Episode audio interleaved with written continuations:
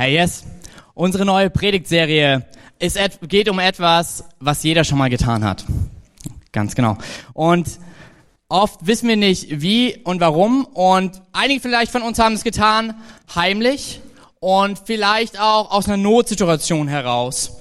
Aber laut Instagram, wo 80 Leute auf meine Frage geantwortet haben, haben es 79 getan und einer hat sich verklickt. Hey. Und daran sehe ich, es ist etwas, was irgendwie jeder mal getan hat. Und was ich meine, ist zu beten. Und vielleicht haben einige gebetet in der Form von einem Stoßgebet. Gott, äh, irgendwer da oben, wenn es dich gibt, helf mir jetzt. Und das Problem, was oft dabei war oder ist, ist, dass wir, ja, vielleicht einiges unterschiedlich erlebt haben.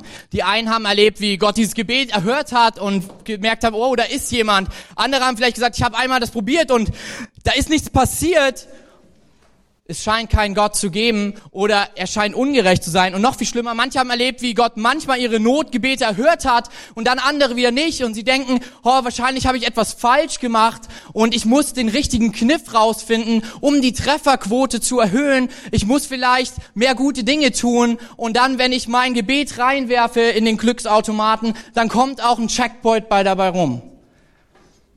Und vielleicht denkst du so, oh krass, so habe ich noch nie gedacht. Ich weiß, dass ich mich schon oft so erwischt habe, dass es mir darum ging, Gott, hilf mir. Und ich möchte euch ein bisschen mit reinnehmen.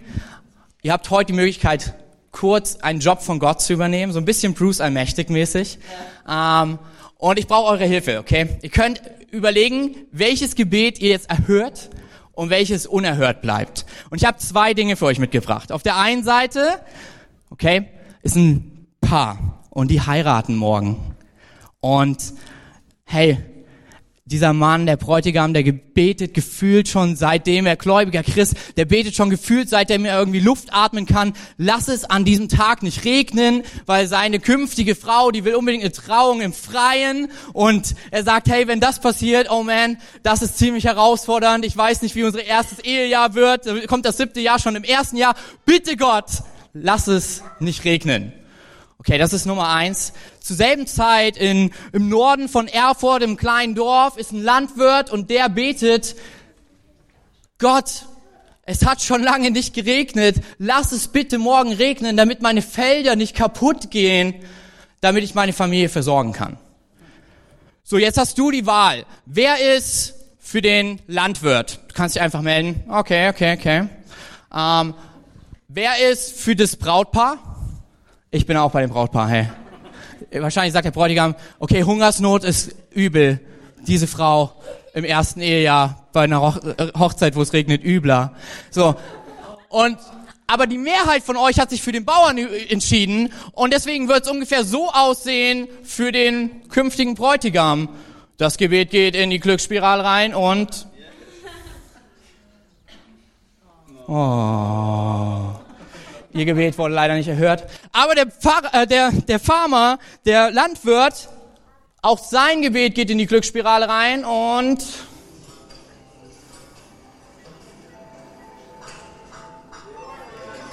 das Gebet wurde erhört. Okay, letzte Variante. Es ist Olympia, es geht um einen Lauf. Zwei Christen treten in diesem Lauf an. Auf der linken Seite, auf der ersten Bahn, gläubige Christin betet schon seit Tagen, dass sie dieses Rennen gewinnt. Auf Bahn Nummer drei finden wir dasselbe wieder. Gläubige Christin fastet und betet schon seit Tagen, dass sie das Rennen gewinnt. Und jetzt nochmal bitte an alle Helfer. Wer ist für die Läuferin, die gläubige Läuferin auf Bahn Nummer eins? Okay, so ein paar. paar denken, die ist sympathisch, andere denken, nee, die muss mir noch ein bisschen mehr aus ihrem Leben erzählen. Okay, wer ist denn für die Läuferin Nummer drei? Okay, okay, okay, okay. Dann gibt's Leute, wer ist hier, der sich niemals melden wird? Okay, cool. Ähm, vielen Dank, dass ihr mitmacht. Okay, und ähnliches passiert. Nummer drei waren ein paar mehr Leute. Und deswegen würde ich sagen, gucken wir mal, was passiert mit dem Gebet von Läuferin Nummer eins an die Technik, die den Glücksautomaten bedient.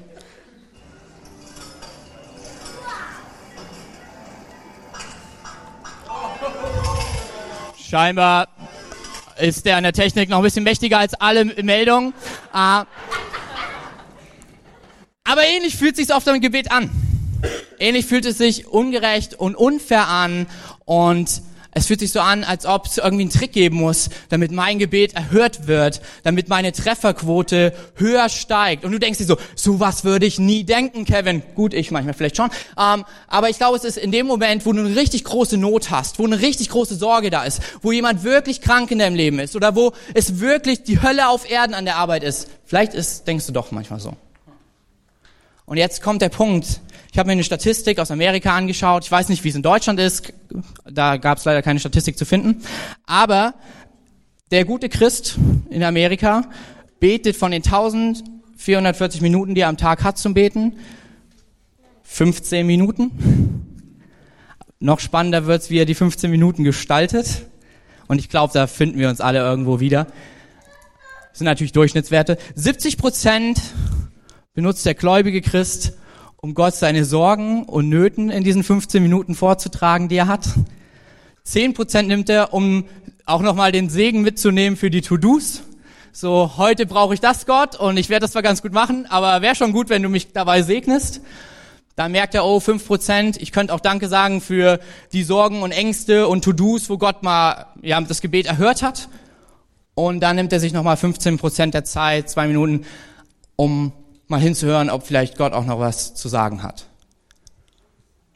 Und ich ertappe mich in der Statistik manchmal echt wieder und habe mich eine ganze Zeit lang darin immer wieder gefunden. Ähm, und wenn das der Durchschnitt ist und du vielleicht gesagt hast, hey, dieses Glücksspielding, Kevin, das ist so komisch und ich fühle mich echt weird, sorry dafür. Ähm, aber dann ist es, sieht es vielleicht ein bisschen so aus, dass wir gucken, wie können wir mit unserem Gebet unsere Trefferquote erhöhen. Und das Verrückte ist, du bist da nicht ganz alleine im Boot, weil den zwölf Freunden von Jesus, den Jüngern, denen ging es genauso. Die haben auch gefragt, wie muss ich beten, damit mein Gebet erhört wird. Das Verrückte ist, wenn ich mir das aber hier anschaue, dann merke ich, wenn das ein Paar wäre, und das haben ganz viele bei Instagram gesagt, Gebet ist Beziehung, es geht um Kommunikation. Wenn das das Paar wäre, würde ich es erstmal loben, dass sie 15 Minuten reden, weil hier gibt es eine Zahl in Deutschland. Durchschnittlich redet ein Ehepaar neun Minuten Qualitätszeit pro Tag. Also würden sie schon mal ein bisschen mehr als das haben. Aber wenn ich dann sehen würde, 85 Prozent nimmt eine Person in Anspruch und die andere Person kommt 15 Prozent zu Wort und die Person redet über Nöte, Sorgen und Ängste, die sie hat in dieser Beziehung. 10 Prozent, was morgen noch erledigt werden muss und es wird nochmal kurz Danke gesagt, dass der Müll runtergebracht wurde. Dann würde ich sagen, ich glaube, eine Ehetherapie wäre eine gute Idee. Gott ist auch für euch da. Aber ehrlich, so fühlt sich vielleicht manchmal für uns Gebet an und ich will mit uns in ein Gebet reinkommen, was keine Zauberformel ist. Es wird deine Trefferquote nicht erhöhen, aber es wird dir eine neue Perspektive aufs Gebet schenken. Und dieses Gebet, ich gebe dir so ein bisschen Einleitung, was so vorher auch noch Gott dazu sagt, was Jesus noch so dazu sagt. Ähm, ja, wenn du sagst, ich stehe mega auf Einleitung, komm danach zu mir, weil meine Frau hat gesagt, deine Einleitungen sind immer irgendwie wie ein Hauptteil, deswegen fass dich kurz. Ähm, kurz paar Dinge zu der, zur Einleitung.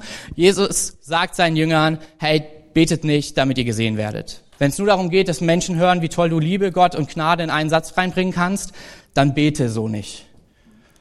Habe ich mich schon mal drin ertappt.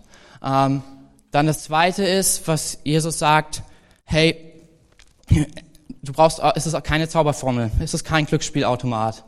Wenn du immer wieder dasselbe lange und in der mechanischen richtigen Reihenfolge sagen wirst, wird das jetzt nicht viel bringen, ob dein Gebet erhört wird oder nicht, sondern es geht um Beziehung. Und das Dritte ist, dass er sagt, Gott kennt all deine Sorgen. Er weiß schon, worum du bitten, soll, äh, bitten wirst. Und was er damit nicht sagen will, ist, dass du ja nicht mehr beten brauchst, aber dass es vielleicht weniger hiervon und vielleicht mehr davon benötigt. Ähm, und dieses Gebet heißt das Vaterunser. Und wir werden in dieser Predigtserie Mein Reich komme, mein Wille geschehe, mein Gebet, Fragezeichen. Ähm, ist eine mega kurze Speed-Predigtserie, gibt zwei Teile. Nächste Woche macht Katha den Abschluss. Ähm, werde ich über den ersten Teil des Gebets heute predigen. Und es sind sechs Bitten in diesem Gebet drei Dein bitten und drei Unser bitten. Und ich werde heute über die drei Deins sprechen. Und ich glaube, was sie wirklich für uns sind, ist ein Perspektivwechsel. Ähm, und, die erste, und ich würde einfach mal das Gebet vorlesen. Ähm, findest du im zweiten Teil der Bibel, Matthäus Evangelium, Kapitel 6 gibt's auch nochmal in Lukas. Hier fängt schon wieder das mit der Einleitung an. Aber wir sind heute bei Matthäus. Und da heißt es, so sollt ihr beten.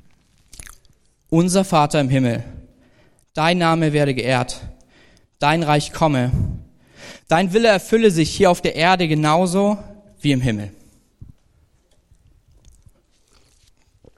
Ich würde einfach kurz nochmal beten, dass Gott durch diese Dinge drei Perspektiven in unserem Leben verändert. Hey, Jesus, ich danke dir für dieses Gebet. Ich danke dir, dass du uns beibringst, wie wir beten können, dass du uns eine Vorlage gibst. Keine Formel, sondern eine Vorlage. Und ich bete dafür, dass du in unser Herz sprichst, dass du uns zeigst, wer du bist, wie dein Reich aussieht und was dein Wille ist, Gott. So dass wir heute mit einer ganz neuen Perspektive auf Gebet aus diesem Raum gehen. Ich danke dir dafür, Jesus. Amen. Hey, die erste Perspektive ist, dein Name werde geehrt. Und welcher Name? Unser Vater im Himmel. Und die erste Perspektive, ich habe sie genannt, unser Vater.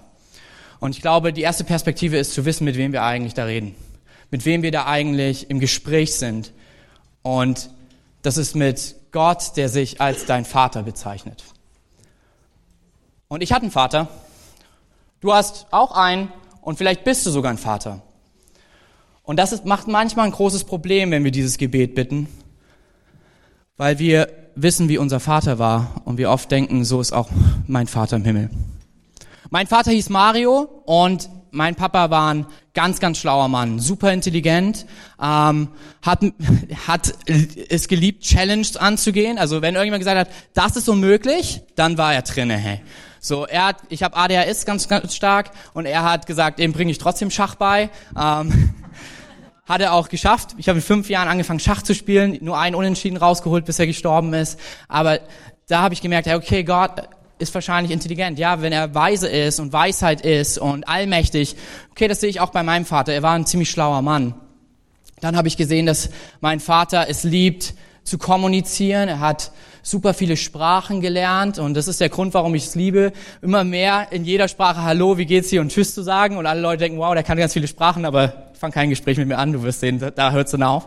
Ähm, und das Letzte ist, mein Vater liebt es zu reisen und ich habe davon gelernt, dass Abenteuer vollkommen okay sind. Dass Abenteuer was sind, die ich auch mit Gott erleben kann und dass ich viel erleben darf und er Geschichte mit mir schreibt. Aber mein Vater war auch ein Betrüger. Mein Vater hat meine Mutter mehrfach betrogen. Mein Vater hat Geschäfte mehrfach betrogen. Geld hinter, ja, Geld geklaut. Und mein Vater war schnell weg, wenn es nicht nach seinem Willen ging. Und das war ganz lange auch das Bild, was ich von meinem Vater im Himmel hatte. Okay, wenn ich es nicht nach seinem Willen tue, dann ist er weg. Wenn ich es nicht nach seinem Willen tue, dann steht er nicht zu seinen Versprechen. Dann zieht er weg. Und er wird zornig. Ich muss alles richtig tun, damit er mein Gebet erhört. Und das blieb so lange, bis ich verstanden habe, wer, wer mein Vater im Himmel ist. Und vielleicht geht's dir genauso, vielleicht sagst du, habe ich noch nie erlebt, aber ich glaube, jeder von uns hat Väter- und Mütterbilder. Und es ist etwas, was wir ganz schnell auf Gott übertragen. Und vielleicht stehst du hier, sitzt du dort und denkst dir so, Alter, was hat der für ein krankes Gottesbild? Aber ich glaube, jeder beginnt mit diesem kranken Gottesbild, weil er nämlich einfach einen Vater und eine Mutter erlebt und das Gute sieht und somit auch leicht das Gute glaubt von deinem himmlischen Vater, aber Schwierigkeiten man bekommt, das zu glauben, ähm, ja, wo deine Eltern versagt haben, dass dein Vater im Himmel nicht versagen wird. Und wir in der Connect-Kirche, wir wollen unsere Eltern ehren und ich feiere meinen Vater, dass er ein intelligenter Mann war, dass er Abenteuer erlebt hat, dass er Sprachen geliebt hat und mir viel Dinge beigebracht hat. Aber ich vergebe ihn für den Rest. Und ich rechne das nicht Gott an und rechne nicht an, dass der Vater im Himmel genauso ist. Sondern ich schaue in dieses Buch, die Bibel, und ich lese es und lerne ihn kennen. Lerne kennen, wie der Vater im Himmel ist. Dass er gnädig ist, dass wenn ich Fehler tue, er lieber für meine Fehler stirbt, als mich zu verurteilen. Dass er treu ist, dass selbst wenn alle mich verlassen würden, er zu meiner Seite steht. Dass er voller Freude und voller Liebe ist, dass er sogar Liebe ist. Hey, nimm Liebe und multipliziere sie mit tausend und du wirst noch nicht mal an das rankommen, was es bedeutet, Liebe Gottes zu erleben, hey. Dass mein Vater im Himmel souverän ist. Dass mein Vater im Himmel ewig ist. dass ich von ihm lernen darf, weil er die Vergangenheit von mir kennt, er mitten in der Gegenwart mit mir ist, aber er auch weiß, wo meine Zukunft hingeht. Dass mein Vater im Himmel seine Versprechen nie brechen wird. Selbst wenn sie verrückt sind, hey, er liebt es. So, du siehst, 600 Jahre vorher sagt er, ich gebe euch ein Zeichen, wie ich die Welt retten werde. Eine Jungfrau wird schwanger, wird einen Sohn bekommen. Das ist übrigens Gott, der auf die Erde kommt und er wird die Welt retten, weil er schuldlos lebt. Und ich denke mir so, man, hast du da nicht zu viel versprochen? So. Und dann 600 Jahre später, es, Maria wird schwanger vom Heiligen Geist als Jungfrau. Sie bekommt Gott als Person. Sein Name ist Jesus Christus. Er lebt ein perfektes Leben und stirbt am Tod für dich und für mich. Am Kreuz für dich und für mich. Gottes Versprechen, er wird sie niemals brechen. Er ist treu. Und viele andere Dinge findest du in der Bibel, wie dein Vater im Himmel ist. Und alles, wo vielleicht dein Vater kontrollierend war, er ist freisetzend. Da, wo dein, wo dein Vater schnell zornig war, er ist gnädig. Und es gibt so viele andere Dinge, aber es wird schwierig, dass unser Gottesbild sich nicht ändert, wenn wir nicht wissen, wie unser Vater ist. Und deswegen will ich uns zuerst ermutigen, auch wenn wir ins Gebet gehen, vielleicht die Bibel mit zur Hand zu nehmen und zu gucken, wie ist eigentlich Gott? Weil das war so einzigartig an diesem Gebet. Er nennt ihn Vater im Himmel. Und das haben auch ganz viele jüdische Rabbiner getan. Dieses Gebet könnte jeder Jude auch mitbeten. Aber was einen Unterschied macht, ist, wie Jesus diese Beziehung zum Vater gelebt hat. So, und er benutzt das Wort aber, was im Endeffekt ist, wie ein Kind, was voller Treue und voller Zuversicht als Sohn oder Tochter zu ihrem Vater kommt und weiß, ich kann ihm vertrauen bei allem, was ich bitte. Und das möchte dein Vater im Himmel sein.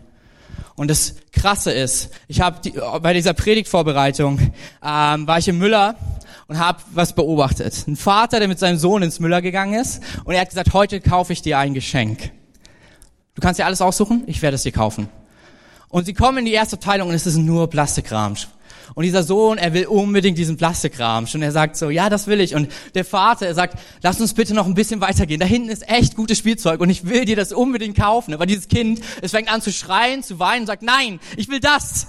Und der Vater, ich gucke zu, weil ich mich an dieser Predigt vorbereite und dachte mir, hier kann ich was über den himmlischen Vater lernen. Hey, dieser, dieser Papa hat Geduld. Er ging sogar auf die Knie und dann hat er gesagt, bitte mein Sohn, bitte, bitte, vertraue mir. Lass uns doch nur mal kurz hinten gucken. Da gibt es besseres Spielzeug und ich will das Beste für dich. Und mit ganz viel Protest und vielen Tränen hat dieser kleine Mann sein alles zusammengenommen und hat sich das andere Spielzeug angeguckt. Und als ich ein bisschen gewartet habe, ist er auch mit einem besseren Spielzeug rausgegangen. Ich glaube, so oft ist unser Gebet auch. So wie sagen, ich will das, das sind meine Nöte und so sollst du es lösen. Und wir verpassen, dass er nicht nur der Vater ist, dem wir vertrauen können, sondern dass er auch im Himmel ist. Und das war nicht eine Lokalisierung, da wohnt er, sondern das war ein Titel, der sagt, er ist der, der wirklich allmächtig ist und der der Herr ist über alles, was lebt, auf Himmel und Erde und ihm gehört alles. Und das ist der, mit dem wir beten der Vater, zu dem wir voller Vertrauen jederzeit kommen können, aber wir wissen, dass er das Beste für uns will. Nur oft ist das Problem, hey, dass wenn wir dann anfangen zu beten, ähm, wir unsere konkreten Vorstellungen haben und uns dann ärgern, weil wir denken, Gott ist ungerecht, weil er unser Gebet so nicht erhört, aber wir verstehen vielleicht nicht, dass er nicht nur gut für dich will, sondern er das Beste will. Einer meiner Nachbarn hat einen Sohn und der hat immer gesagt, ich krieg nichts zu essen. Und ich dachte mir, Alter, was ist das für ein Grabenvater, ey? Und irgendwann check ich, als ich mich mit dem Papa unterhalten habe, wenn er Essen meint, meint er Süßigkeiten. Und ich habe gemerkt, ja, der Vater ist liebevoll, deswegen gibt er seinem Kind nicht jede Mahlzeit Süßigkeiten, weil er weiß, dass es mit Diabetes enden wird wahrscheinlich. Und ähnlich ist der Vater im Himmel. Wenn wir bitten, wir dürfen wissen, er hat das Beste für uns im Petto und er kennt dein, das Lebensende von dir. Er geht überall mit rein, hey. Das ist die erste Perspektive, die, glaube ich, Gott in uns verändern möchte. Und das Verrückte ist, es heißt unser Vater im Himmel. Und es ist ein Gebet, was wir gemeinsam beten können. By the way, tun wir jeden vierten ähm, Sonntag. Und ich kriege manchmal Beschwerdemails, weil wir nicht das richtige Vater unser verwenden. Und ich denke mir, oh man, es geht nicht um eine Formel. Jesus hat schon davor gewarnt, lass es uns nicht plappern, sondern lass es uns beten. Es ist eine Vorlage. So, und deswegen nehmen wir etwas Neues. Aber okay, wir werden vielleicht sogar die Vorlage verändern, weil wenn es eine gute, bessere Übersetzung geben wird, werden wir wahrscheinlich die nehmen. Aber okay, schreib mir keine E-Mail darüber. Okay. Ähm, aber es steht unser dort. Und selbst wenn wir privat äh, eins zu eins mit Gott beten oder gemeinsam, wenn du Christ wirst, wirst du immer Teil einer Familie, einer Kirchenfamilie.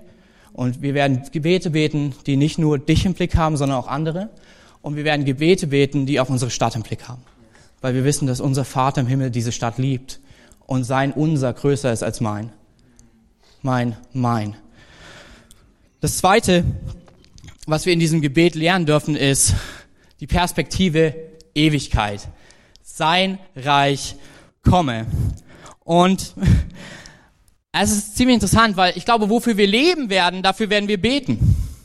Ich sag's nochmal, ich glaube, wofür wir leben werden, dafür werden wir beten. Und Jesus sagt, wir sollen zum Vater im Himmel, der uns liebt und dem alle Macht gegeben ist, beten, dein Reich komme. Nicht mein Reich komme. Und das ist als Deutscher schwer, weil wir oft Deals gerne eingehen, Verträge. Okay, dein Reich, aber dann springt auch was für mich dabei raus. Aber er sagt, betet, dass sein Reich kommt. Und sein Reich ist Ewigkeit.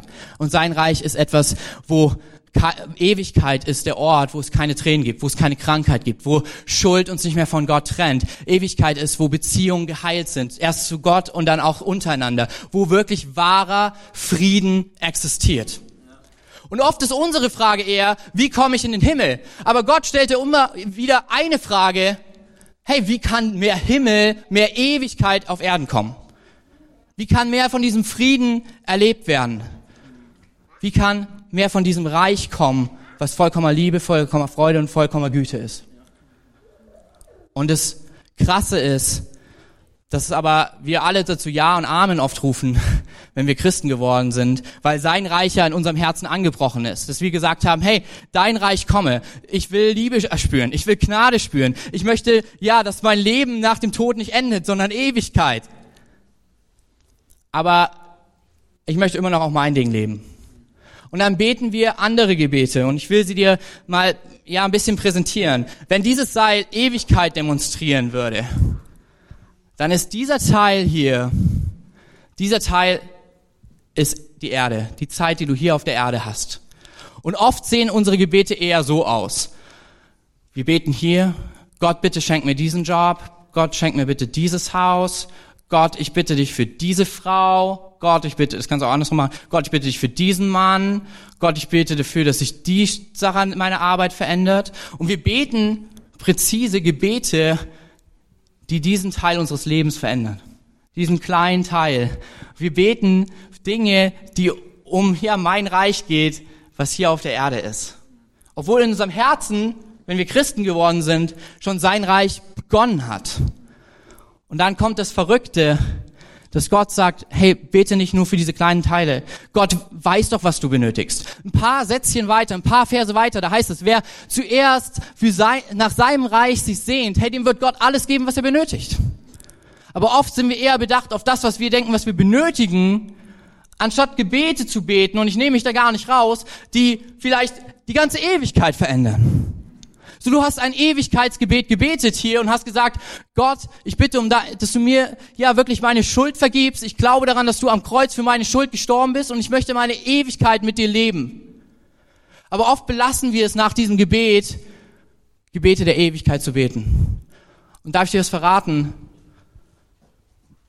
Du bist das einzige Geschöpf, was für beides geschaffen ist.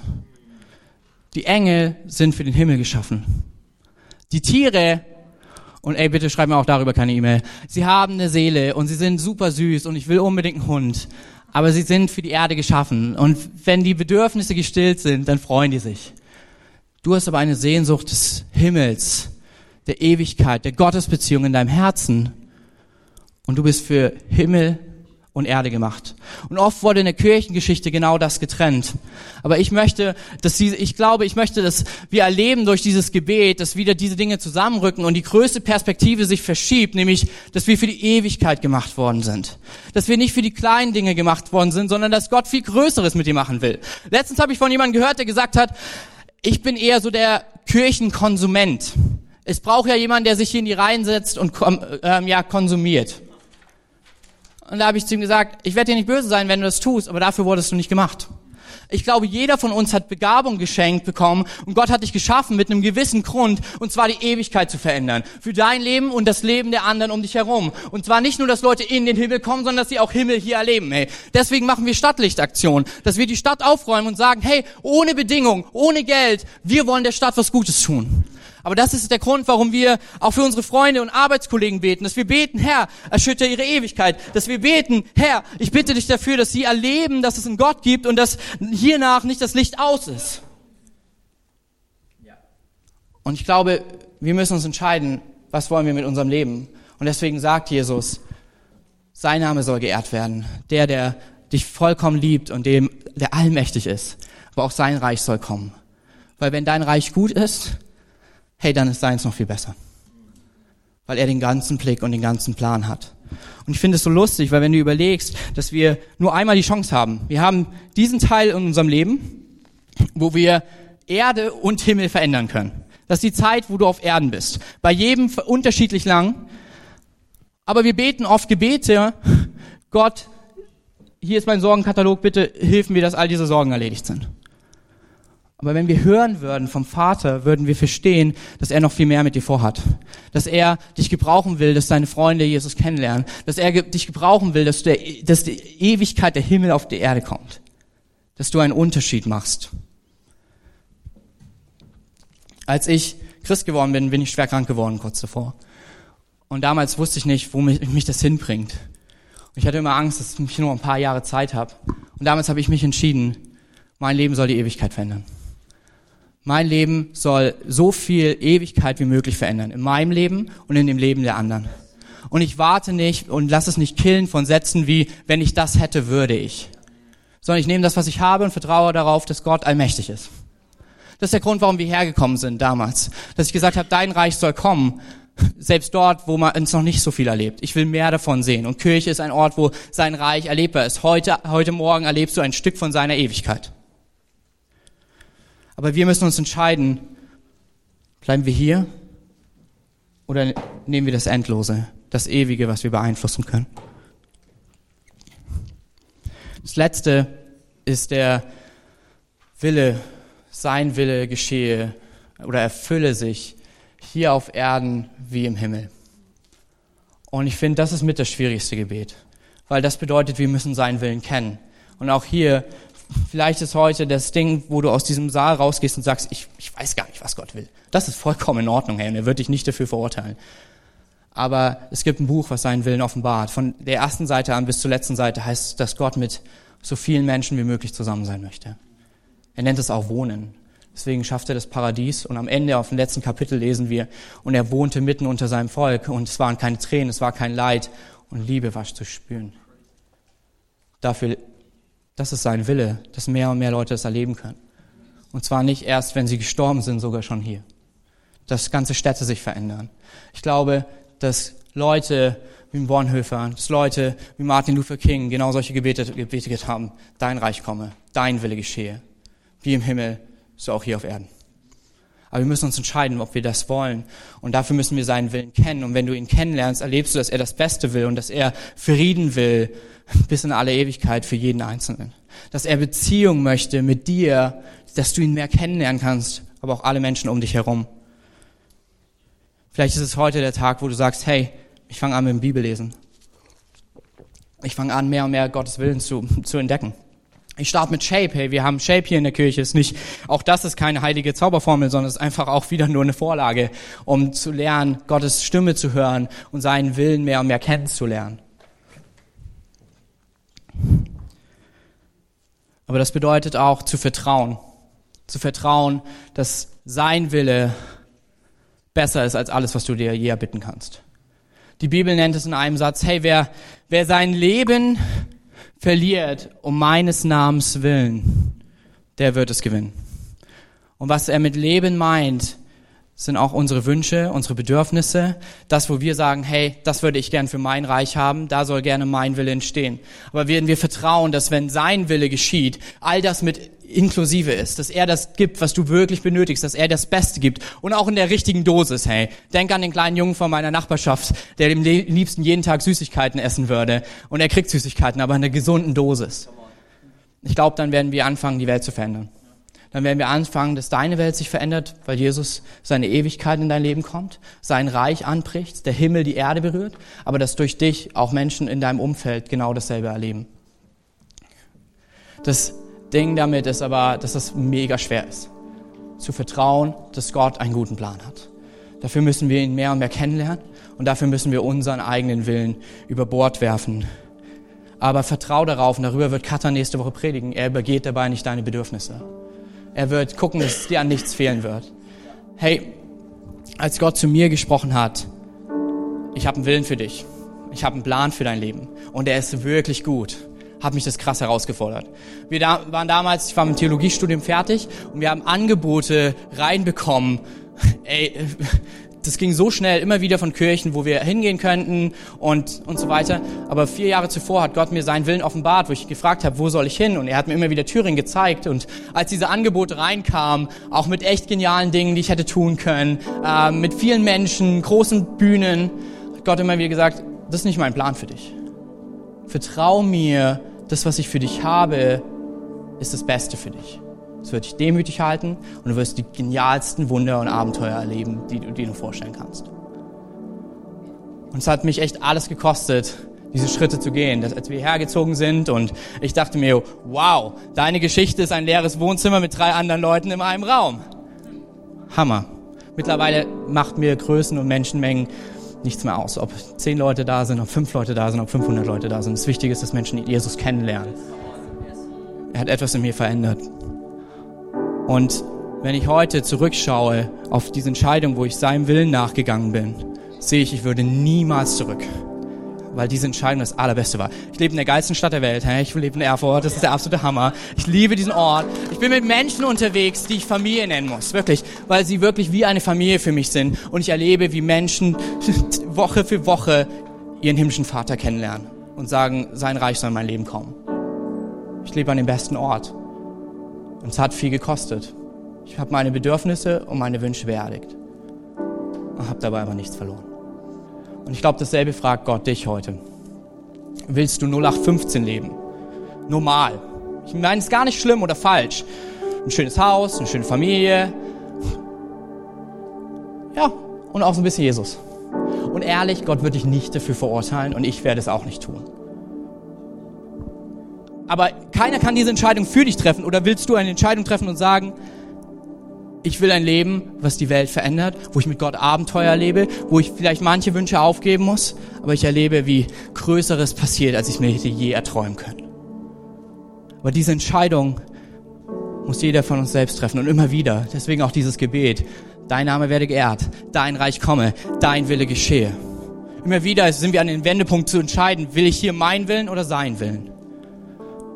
Und ich möchte dich ermutigen, dich für seinen Willen zu entscheiden. Vielleicht wird es abenteuerlich und es geht manchmal aufs Wasser, aber hey, wer außer Petrus ist auf dem Wasser gelaufen? Hey, dieser Typ hatte was zu erzählen. Ich liebe einen Poetry Slam, der während diesen vier Jahren immer wieder zu mir gesprochen hat, von Julia Engelmann, wo es heißt, Geschichten, die wir hätten erzählen können. Ich glaube, normal zu leben oder die Welt zu verändern, ganz ehrlich, das sieht für jeden übrigens auch anders aus, aber Gott wird dich gleich lieben.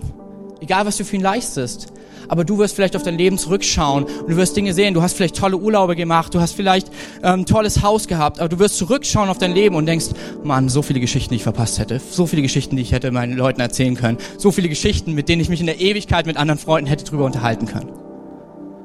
Aber wir können diese Entscheidung treffen. Und das Coole ist, Jesus hat es uns schon immer vorgemacht. Damals war es so, dass er auf die Erde kam, er gestorben ist für deine und meine Schuld. Und den Tag, bevor das passiert, damit du und ich wieder zu ihm kommen können, sitzt er weinend im, im Garten Gethsemane und betet, Gott, kann dieser Kelch des Zorns nicht an mir vorübergehen? Aber nicht mein Wille, sondern dein Wille geschehe.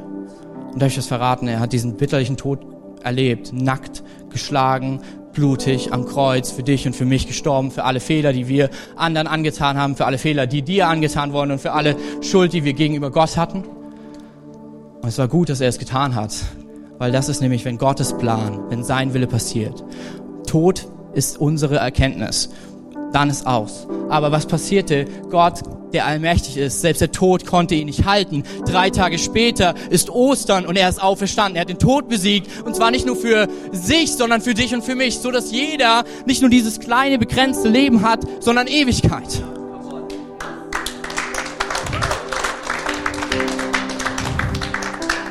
Das ist der Wille und das ist das Gebet.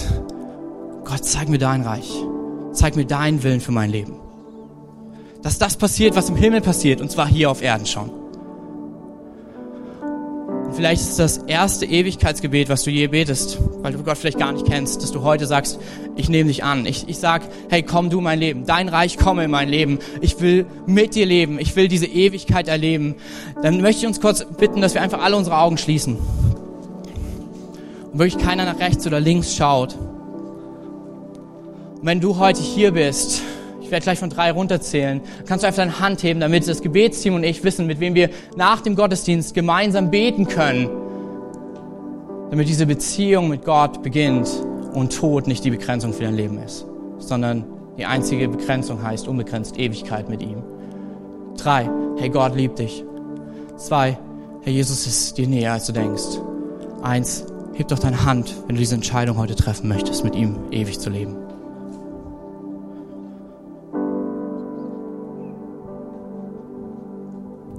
Alright, ihr könnt gerne die Augen wieder öffnen.